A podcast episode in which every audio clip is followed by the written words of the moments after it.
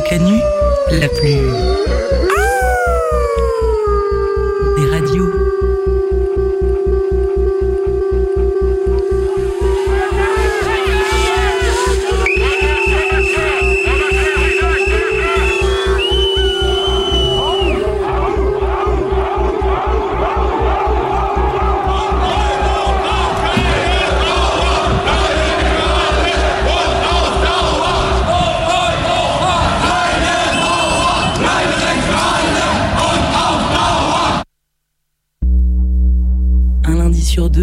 De 18 à 19h, le chant des meutes.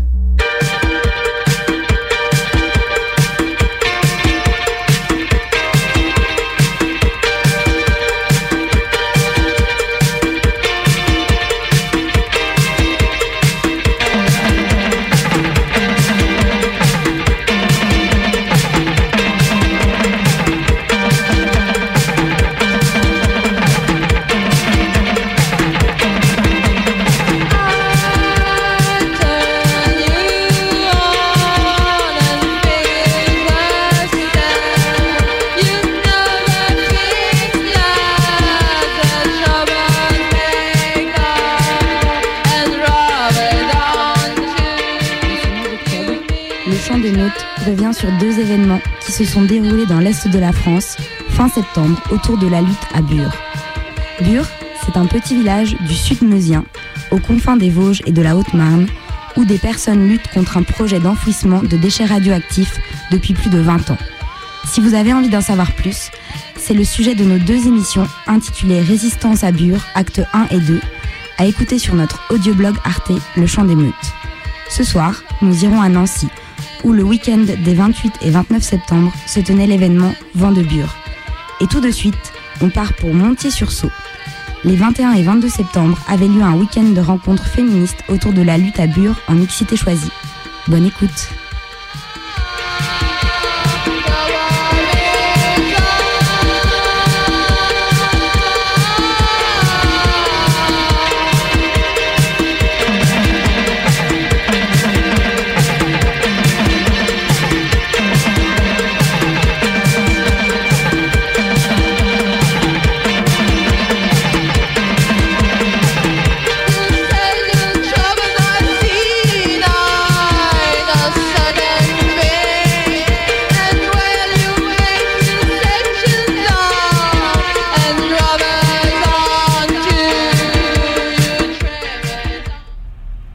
Radio Canu, la plus. des radios.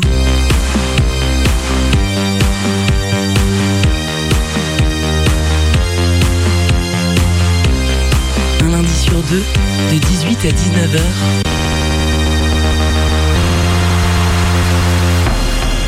Le chant des meutes.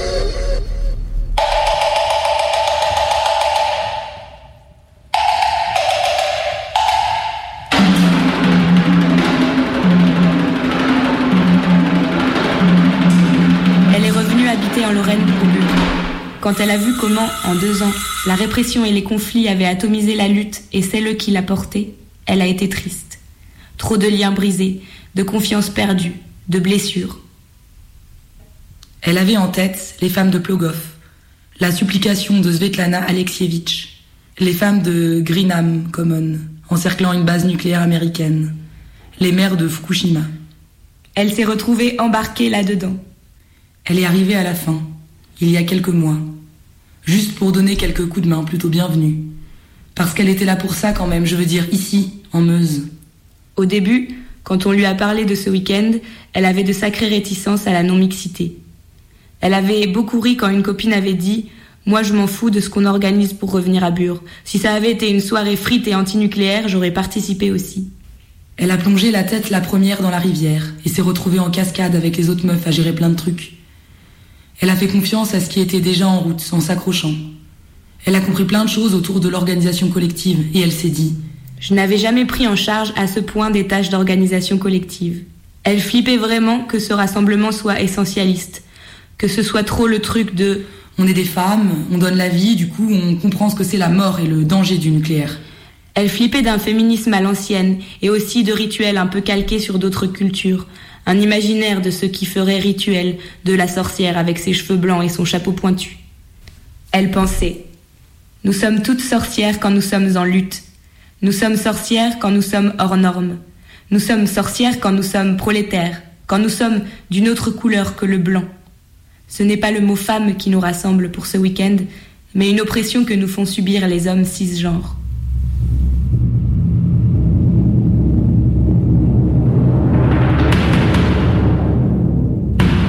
Elle a découvert des choses incroyables liées à la mixité choisie, de comment parfois on s'appuie trop sur les garçons cis pour faire certaines tâches, comment de fait ils détiennent une part énorme de matériel pour s'organiser.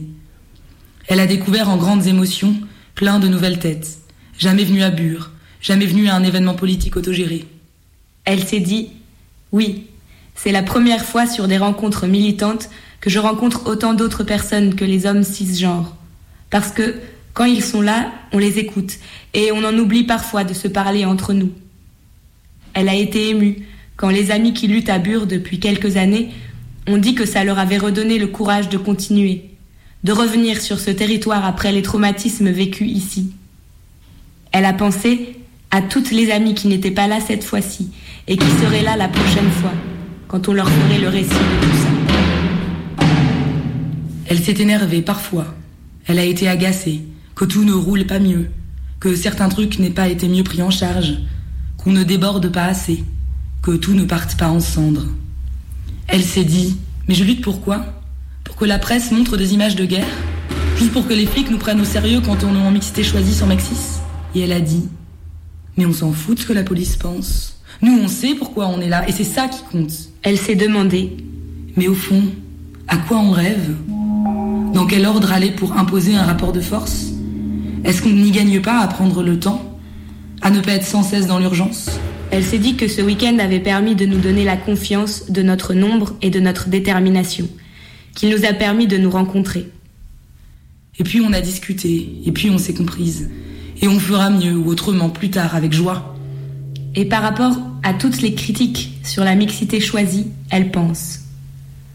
Je ne peux pas aller dans certains cafés, bars, boîtes de nuit parce que ce sont des endroits accaparés par les hommes cisgenres et parce que je n'aime pas leur regard sur moi. Je ne peux pas marcher dans la rue tranquillement la nuit. Je flippe de me promener seule en forêt. Et on m'empêche de vivre un week-end dans un endroit où je me sens à l'aise. Ou pour une fois, je ne pense pas à ça. À leur regard sur moi. Un moment où j'ai toute ma tête pour réfléchir à des perspectives politiques, où je ne suis pas en train de faire attention à eux. Ils veulent me voler ce moment-là aussi. Ils ne veulent donc pas que je puisse penser par moi-même? Faudrait-il que je pense la politique et ma vie sans cesse à travers leurs discours, leur prisme de lecture et leur manière d'agir?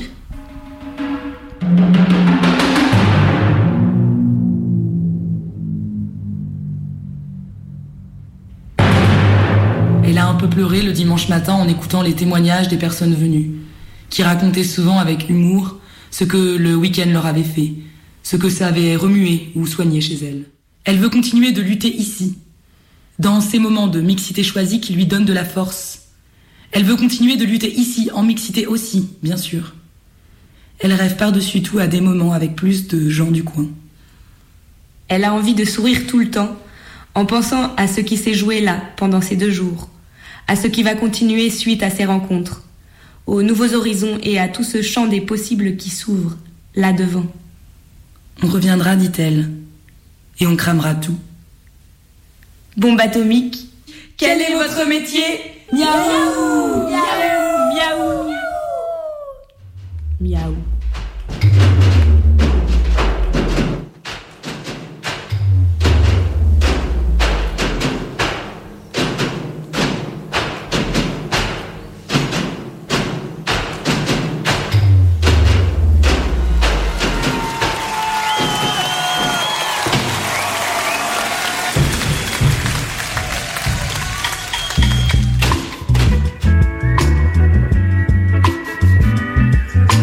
faisait bien longtemps que je n'étais pas allée à Bure.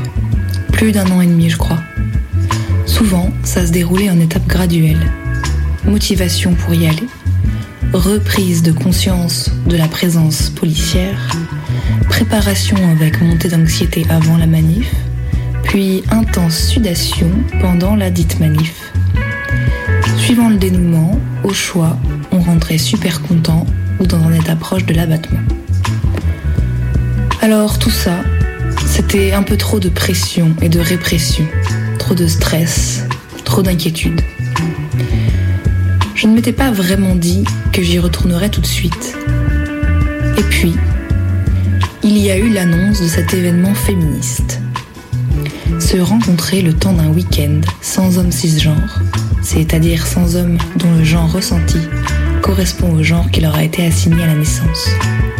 En plus, n'est pas à Bure même, mais à une dizaine de kilomètres, à Montier-sur-Son.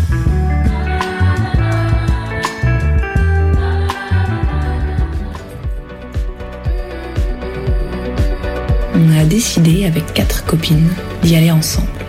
Parce que cette forme d'organisation a éveillé notre curiosité. Parce que c'est une manière nouvelle de se retrouver autour de cette lutte. En arrivant aux abords du camp, je suis un peu préoccupée par une éventuelle présence policière. Mais on ne voit rien. Aucune forme de force de l'ordre qui soit. Le week-end s'est déroulé à toute vitesse. Le premier soir, projection d'un film. Le samedi matin, atelier, puis briefing pour la marche, puis marche, puis petite pause et hop. Pièce de théâtre, concert, DJ set. Le dimanche, assemblée générale bien organisée de 10h à 13h. On mange et à 14h, il faut déjà repartir car on a de la route. Retour sur mes temps forts du séjour. Le samedi matin, on se demande à quel atelier participer. J'hésite entre autodéfense féministe, écologie politique, écoféminisme, point sur la lutte à bure. Hmm, J'opte pour écoféminisme car le concept fait écho à ma présence ici. Mais c'est quoi l'écoféminisme? On écoute Émilie H., maîtresse de conférence au département philosophie de Nanterre, spécialisée en philosophie pragmatique et écologie politique. Elle est notamment l'auteur du livre Reclaim, recueil de textes écoféministes.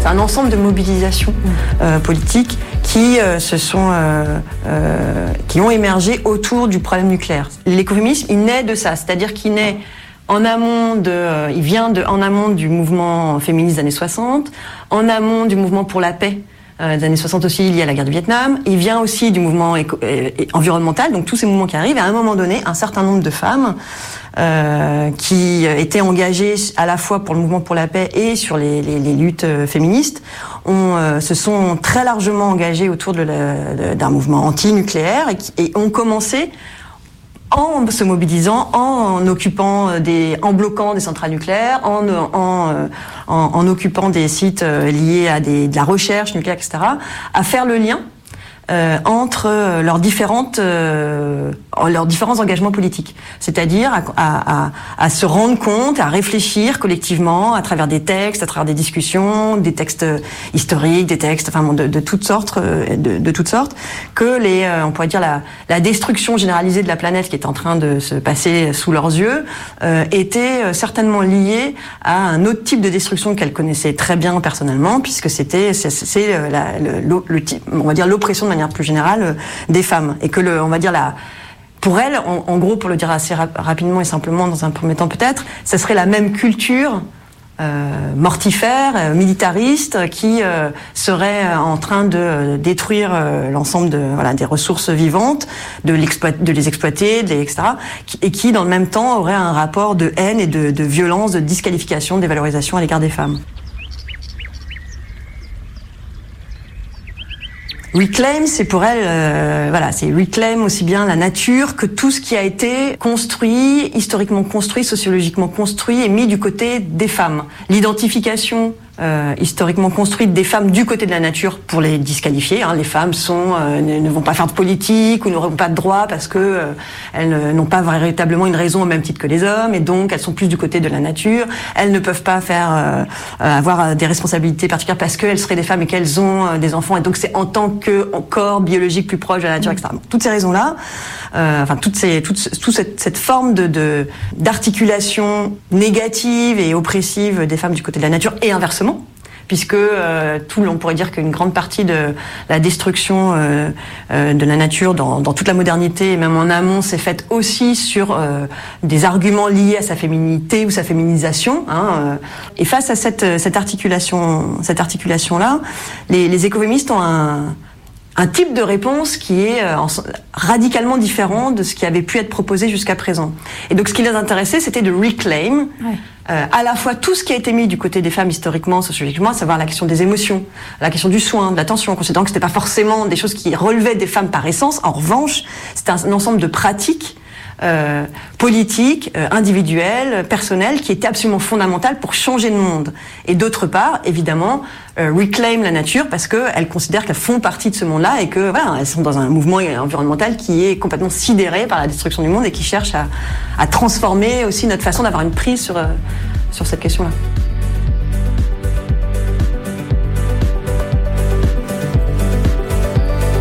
Lors de l'atelier, on rencontre Colline Dossi, qui a réalisé avec Marine Allard et Lucia Semat le documentaire Ni les femmes, ni la terre, qui sera projeté le dimanche et que nous n'aurons malheureusement pas la chance de voir. Elles sont parties en Bolivie et en Argentine à la rencontre de celles qui luttent contre les violences faites aux femmes et qui se battent pour leur terre contre Monsanto et des entreprises extractivistes. On l'écoute. Pour deux, collectifs par exemple, euh, c'est euh, le constat d'une augmentation des maladies graves dues au glyphosate qui à un moment donné a fait qu'elles sont rentrées dans une lutte. C'est des communautés indigènes euh, qui sont qui sont impactées par l'installation d'une mine sur leur territoire. c'est la partie un peu en Bolivie. et une meuf indigène qui, elle, lutte pour la récupération de son territoire et des terres originaires et qui propose un projet de société complètement différent pour nous écoféministes en Argentine. Et du coup, c'est un, peu des témoignages comme ça euh, qui parlent de différentes vécus, situations. Enfin, euh, c'est des collectifs assez divers. Euh, mais nous, on fait le lien entre une analyse commune d'un système patriarcal qui opprime, qui détruit, qui s'approprie le corps des femmes et des je parle de femmes en tant que catégorie sociale, des femmes et des minorités sexuelles. Et c'est le même mécanisme et les mêmes mécanismes qui opèrent, qui sont opérés par, par un système capitaliste et colonial qui cherche à voilà, utiliser toutes les ressources naturelles et l'ensemble de la nature et de, ce qu'elle a à offrir, enfin, comme d'un outil au service des êtres humains, au même titre que le corps des femmes est un outil euh, au service euh, d'une société machiste, patriarcale. Voilà, et donc on essaie de montrer le rapport entre les deux, et puis on essaie de montrer aussi comment les meufs elles-mêmes, elles, elles, font, elles font ce lien-là et comment elles s'organisent, du coup, euh, en politisant leur quotidien, en politisant des choses qui sont euh, considérées comme relevant de la sphère privée, qui ont été dépolitisées au cours du temps, en fait, euh, parce qu'on considérait que les choses de la vie quotidienne, y compris l'alimentation, n'étaient pas un sujet politique, mais étaient un sujet privé voilà, une gestion de la famille. Voilà, donc on avait envie de montrer comment elle, elle repolitise tout ça en disant, ben en fait, euh, nous on se rend compte de la situation parce que on doit gérer l'approvisionnement en alimentation par exemple pour notre communauté, pour notre famille. Donc on se rend compte qu'elle est de moins en moins de qualité, enfin, ou qu'il y a des impacts euh, euh, en termes de santé parce que parce qu'on bouffe des pesticides toute la journée. Elles sont beaucoup plus en charge du soin des personnes malades par exemple et du coup elles sont aussi les premières à avoir une surcharge de travail quand euh, elles sont sur des, euh, sur des territoires qui sont pollués. Ça fait que ce sont elles qui sont en première ligne pour se dire ok là il y, a un problème, il faut que tout le monde se bouge, mais, euh, mais elles sont en première ligne là-dessus.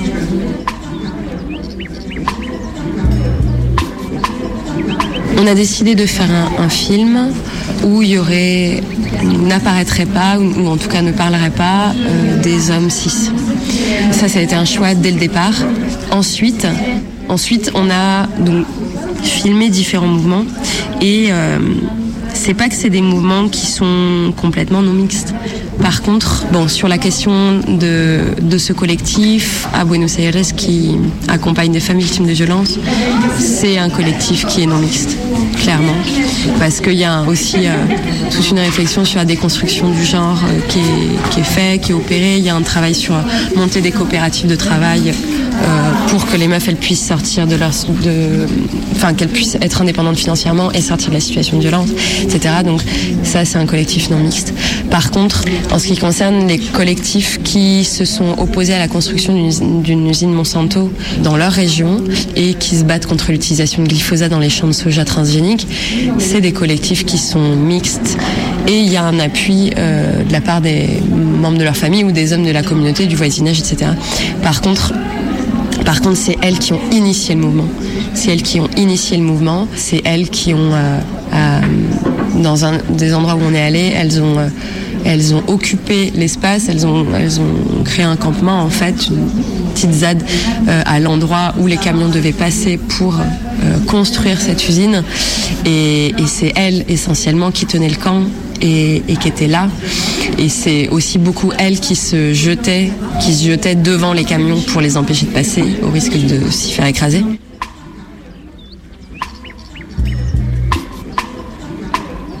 Et après, les collectifs boliviens qu'on a rencontrés en, et qui sont sur des territoires impactés par des projets miniers, qui sont des territoires du coup complètement pollués où les communautés elles sont expropriées ou bien elles subsistent mais en fait elles survivent parce que euh, euh, parce que elles peuvent plus du tout euh, euh, pratiquer l'élevage ou l'agriculture.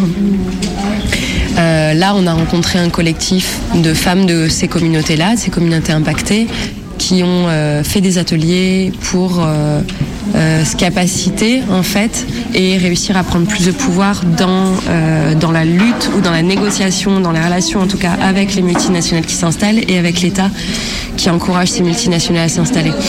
Et, euh, et, du coup, elles ont fait un gros travail aussi de bah voilà d'apprentissage aussi de prise de parole, de comment s'inscrire et forcer le passage en fait pour être admise dans les lieux de décision et les lieux de pouvoir et les lieux de négociation euh, avec ces entreprises là et qui sont des lieux en réalité les entreprises elles parlent aux hommes de la communauté, elles parlent pas aux femmes.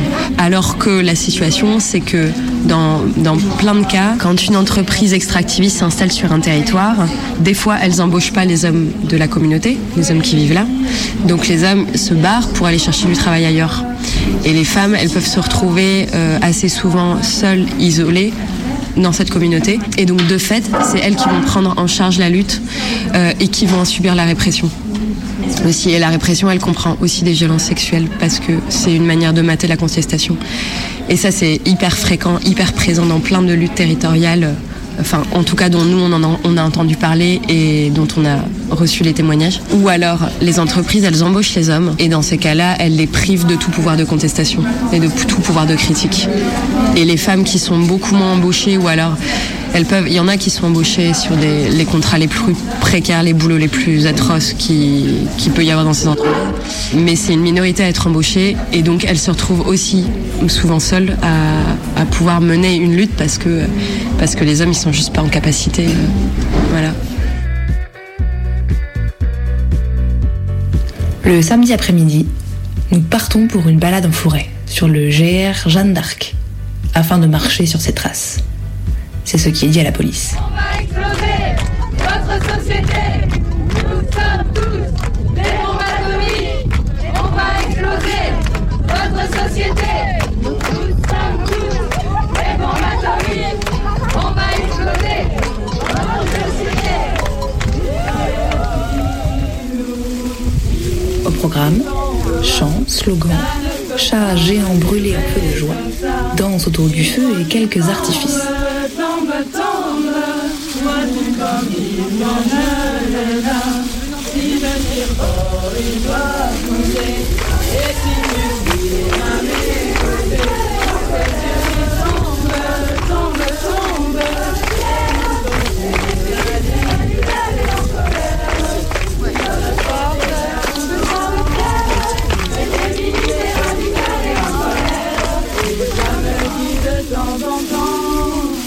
Après discussion et échange de points de vue,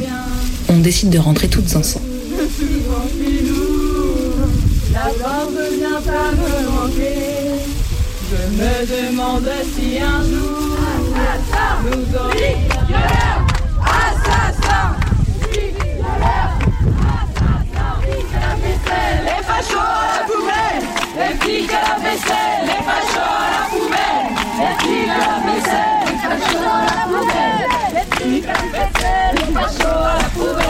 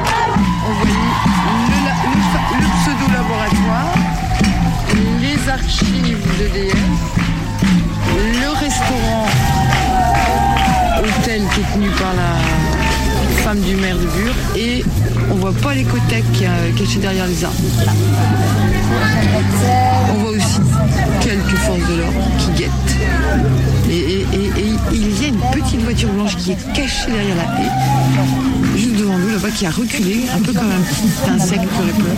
Ils sont planqués derrière.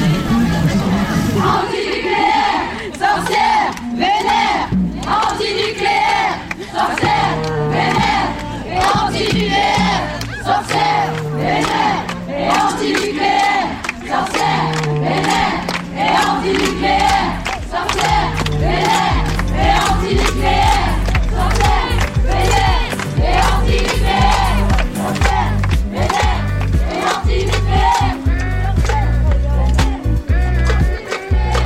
L'Assemblée générale du dimanche matin nous permet d'échanger sur notre vécu du week-end, sur la manière de s'organiser, sur les perspectives pour la suite.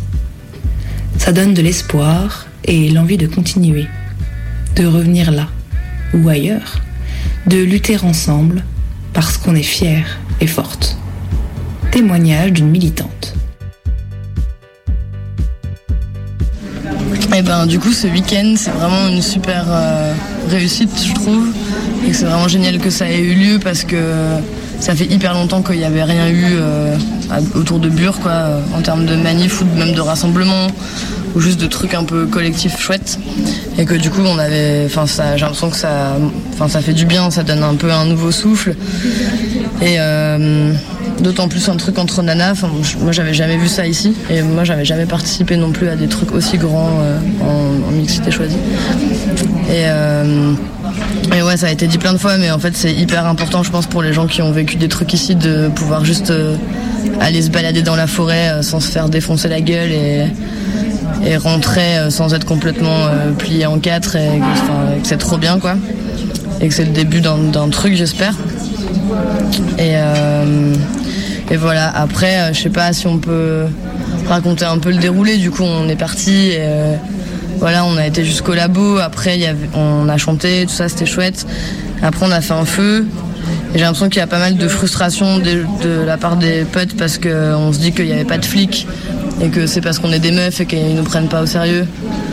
Et en même temps, je trouve ça un peu dommage. Moi, je pense que s'il n'y avait pas de flics, c'est parce que on a, on a déjà connu cette, stra- cette stratégie de leur part, c'est de genre vouloir faire que ça n'existe pas et d'invisibiliser complètement le truc. C'est exactement ce qu'ils ont fait euh, en début 2016 euh, quand il a commencé à y avoir des mobilisations. Ils laissaient les gens faire et il n'y avait pas de flics, pas de médias et c'est juste pas parce qu'ils n'ont pas peur, au contraire, c'est parce qu'ils veulent pas que ça prenne et que ça donne des idées aux gens de venir rejoindre. Du coup, je pense qu'il faut pas se dire que c'est parce qu'on n'est pas crédible. Et euh, voilà. Et je trouve ça super. Après, moi, j'ai vraiment badé un moment où, euh, quand on est arrivé en haut, euh, on a fait ce feu et où, en fait, là, spontanément, il y a plein de meufs qui sont qui ont commencé à faire une farandole autour du feu et à se foutre torse nu à danser autour du feu. En fait, moi, ça m'a mis hyper mal parce que parce que en fait, on est là en train de se faire reluquer par des keufs et qu'on n'est pas juste entre nous dans un endroit où on est bien et on se dit c'est super en fait je peux me foutre à poil avec mes copines et danser autour du feu. Enfin il y a ce- cet aspect là où en fait moi j'ai pas envie euh, qu'il y ait des keufs qui regardent qui se paluchent euh, devant mes copines. Je trouve ça vraiment atroce. Et en plus euh, il y a aussi tout ce truc de du cliché de la sorcière tu vois avec son chapeau pointu et son balai et son chat noir et, et de faire des farandoles autour du feu et des sabbats et des- enfin en fait je trouve ça vraiment trop caricatural je me retrouve vraiment pas là-dedans du coup ça m'a fait grave bader mais c'est qu'un détail mais j'aimerais qu'on sorte un peu de ce truc là quoi et sinon, en fait, aujourd'hui, les discussions qu'il y a eu ce matin, ça m'a mis trop la pêche. Et en fait, je pense que pour plein de gens qui ont vécu plein de choses ici et qui n'arrivaient plus à revenir pour plusieurs raisons, ça nous donne vachement envie de revenir. Ça, c'est hyper cool.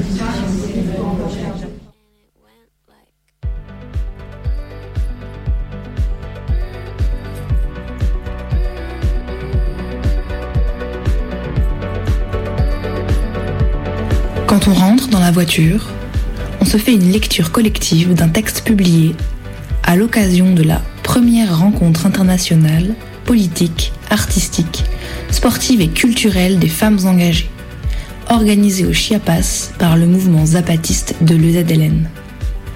Elle a eu lieu du 8 au 10 mars 2018 dans le Caracol de Morelia et des milliers de femmes du monde entier s'y sont réunies.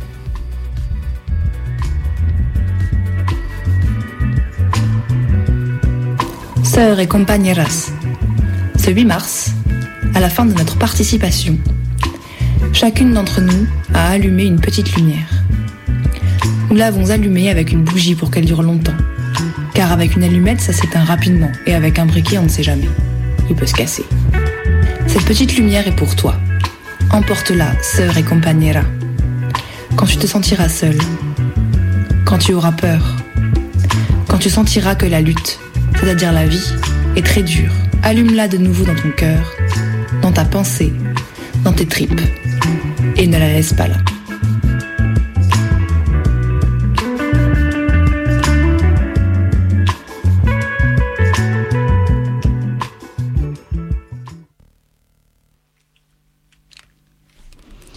Appel, compte rendu, historique, photos. Retrouvez toutes les informations de cet événement sur bombes atomiques, oui au pluriel, bombesatomiques.noblogs.org. Avant de retrouver Vendebure à Nancy, nous vous proposons une petite interlude musicale avec Maîtresse Gims qui nous interprète son plus grand tube, Andra.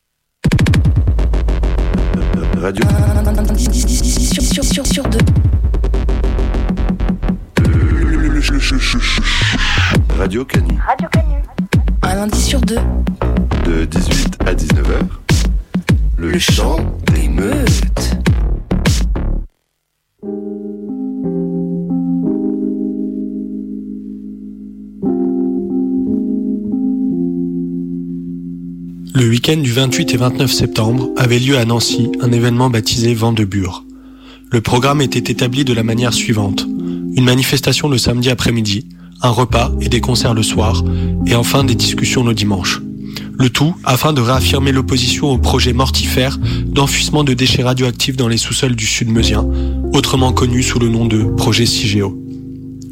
En réalité, les festivités avaient commencé la veille, puisque nous apprenions dans l'édition de samedi du journal local que vendredi soir, la prison de Maxéville, qui enferme entre autres les militants antinucléaires condamnés, avait subi quelques dégâts. C'était la première fois qu'une manifestation était organisée à Nancy, la plus grande ville à proximité de Bure. Et malgré un dispositif sécuritaire démentiel, avec plus de 500 forces de l'ordre mobilisées, un hélicoptère et une zone rouge, ce fut plutôt un succès. Plus de 2000 personnes ont bravé le sentiment de peur diffusé par la préfecture et ont arpenté le pavé nancéen dans une ambiance plutôt chouette.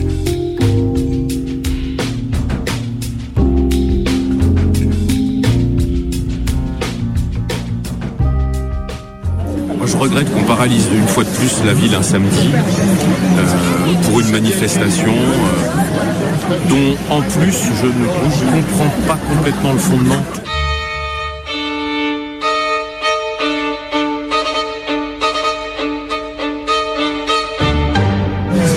je pense aux commerçants nancéens, je pense aux, aux nancéens et aux lorrains, qui auraient peut-être eu envie de profiter pendant ce samedi où finalement le temps est clément de Nancy, de venir au jardin éphémère, d'aller faire les boutiques, euh, d'aller se balader un peu en ville, de se retrouver à une terrasse, et qui vont avoir du mal à le faire, euh, parce qu'en plus euh, de la grève, il y a ce blocus quasiment du centre-ville qui est organisé par la manifestation des Antilles.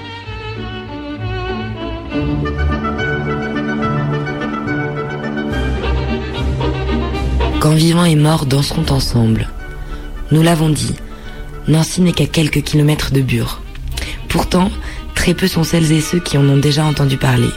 Et encore moins celles et ceux qui ont eu leur mot à dire lorsqu'il s'agissait, en 2006, de décider où le projet CIGEO serait implanté. Nancy n'est qu'à quelques kilomètres de Bure, ce qui veut dire que Nancy figure parmi les premières villes impactées par le projet CIGEO. Et notamment si, un jour, dans les centaines et milliers d'années à venir, le centre d'enfouissement, s'il se fait, rencontre des problèmes. Nous n'avons pas choisi ce nom pour rien. Vent de Bure fait évidemment référence au vent dominant qui souffle d'ouest en est et qui pourrait dès lors amener, en cas d'accident, des particules radioactives de Bure jusqu'en région nancéenne. Toutefois, les vents ne seront pas l'unique vecteur de cette radioactivité. Eau souterraine, de surface, transport, etc.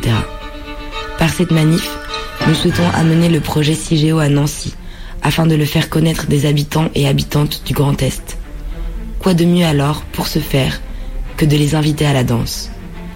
La danse macabre se nourrit des inquiétudes des temps de crise, en y répondant par la force de l'imaginaire. Par cette sarabande qui mêle mort et vivant, la danse macabre souligne la vanité des distinctions sociales, dont se moque le destin, fauchant le pape comme le pauvre prêtre, l'empereur comme le lance-quenet. C'est une leçon morale adressée aux vivants afin de réfléchir à notre condition. Elle console les plus pauvres et apprend aux plus grands que personne n'est au-dessus des lois.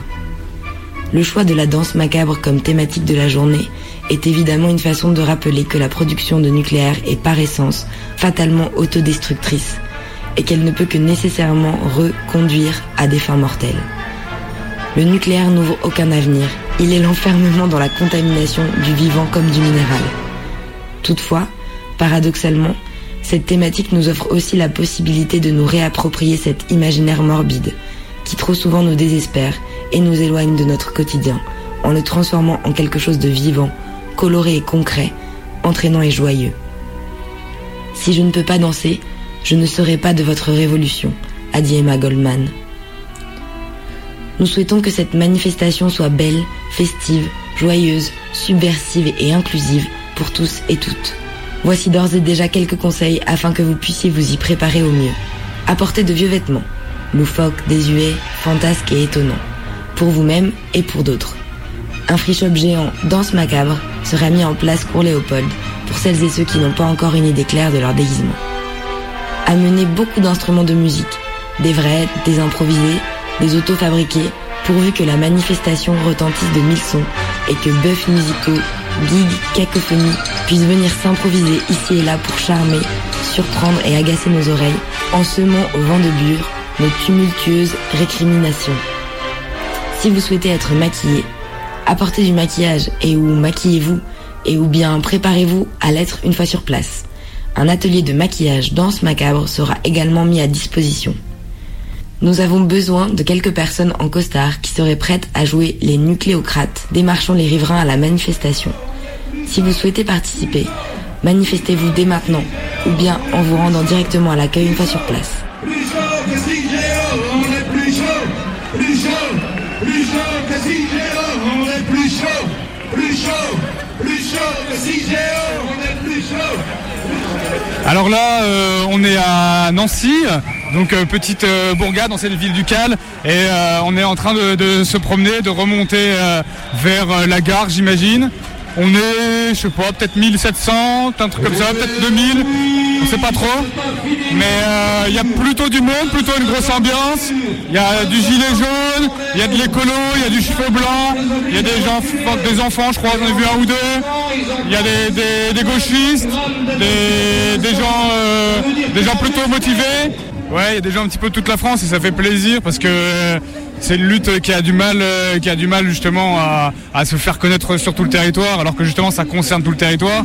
Et je crois que les, militantes, euh, militants sont en train de, comprendre aussi que à travers le transport, tout ce que ça implique, il va y avoir des déchets radioactifs qui vont passer par train, par camion, sur leur route, dans leurs fenêtres. Et ça, c'est pas seulement en Meuse, c'est pas seulement à Nancy, ça va être sur tout le territoire français. Et c'est quelque chose qui va qui va devenir vraiment euh, de plus en plus conséquent sur l'ensemble du territoire. Et donc euh, c'est bien que ça que ce soit ouais que ça se se nationalise voire internationalise quoi. Là, juste, qu'est-ce qu'on voit? Pourquoi les gens applaudissent là? Alors là, du coup, euh, bah, il y a des manifestants qui viennent de déployer une énorme banderole, mais il faut qu'on se rapproche un peu, juste pour que je puisse la lire. Donc une énorme banderole euh, de 10 mètres sur 7 euh, environ, avec écrit euh, Van Buur contre la poubelle nucléaire. Et j'arrive pas à lire ce qu'il y a écrit euh, en bas, mais j'imagine que c'est super. On plie, on plie, mais, on plie mais ne rompt pas. On plie mais ne rompt pas. C'est une référence à un végétal. Au roseau, non Probablement, oui.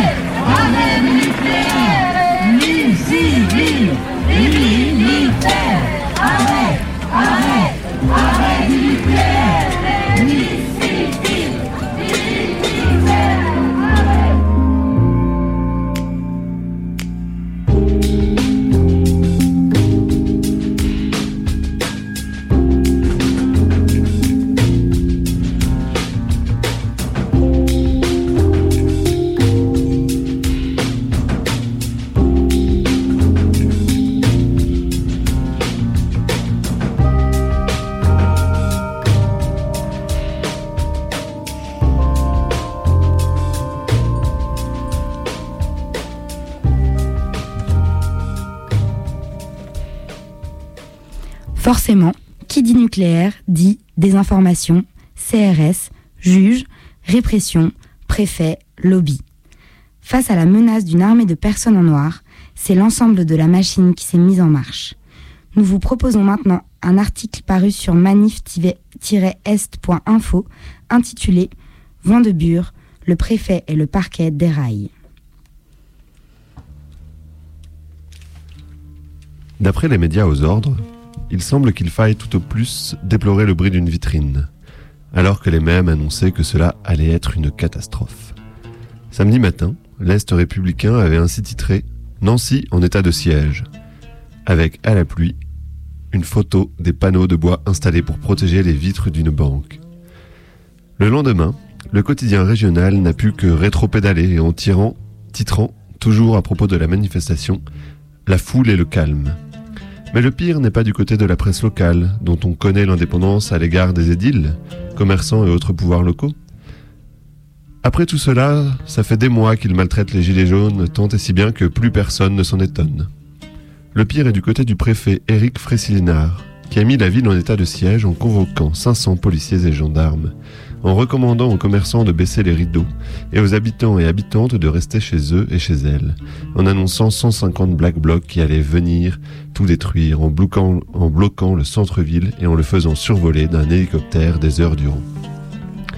Le délire répressif du préfet n'est cependant pas non plus tout à fait nouveau.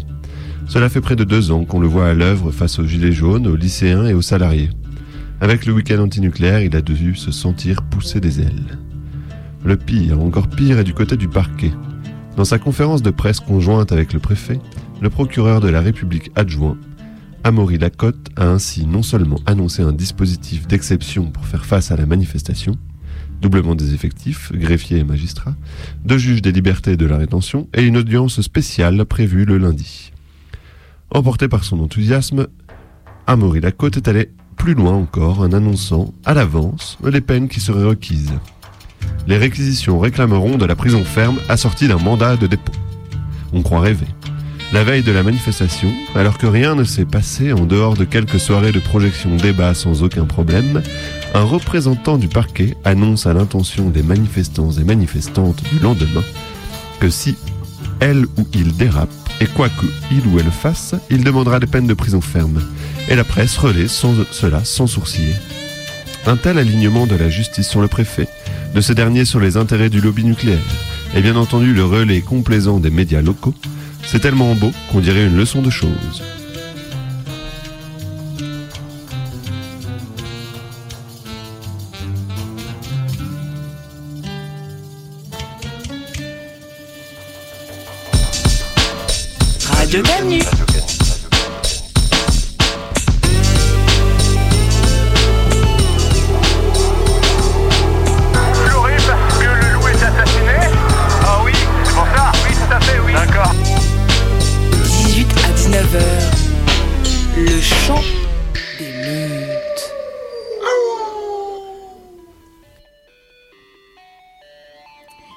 C'est ainsi que s'achève notre émission. Pour plus d'informations sur la lutte à Bure, nous vous conseillons les sites bure-bure-bure.info ainsi que manif-est.info. Au cours de l'émission, nous avons pu entendre un extrait d'un entretien de Emily H avec Jade Lingard pour Mediapart à retrouver sur YouTube sous le titre L'écoféminisme ou comment se reconnecter au monde. Et nous, on se retrouve dans deux semaines pour une émission consacrée à la fin du monde. Bonne soirée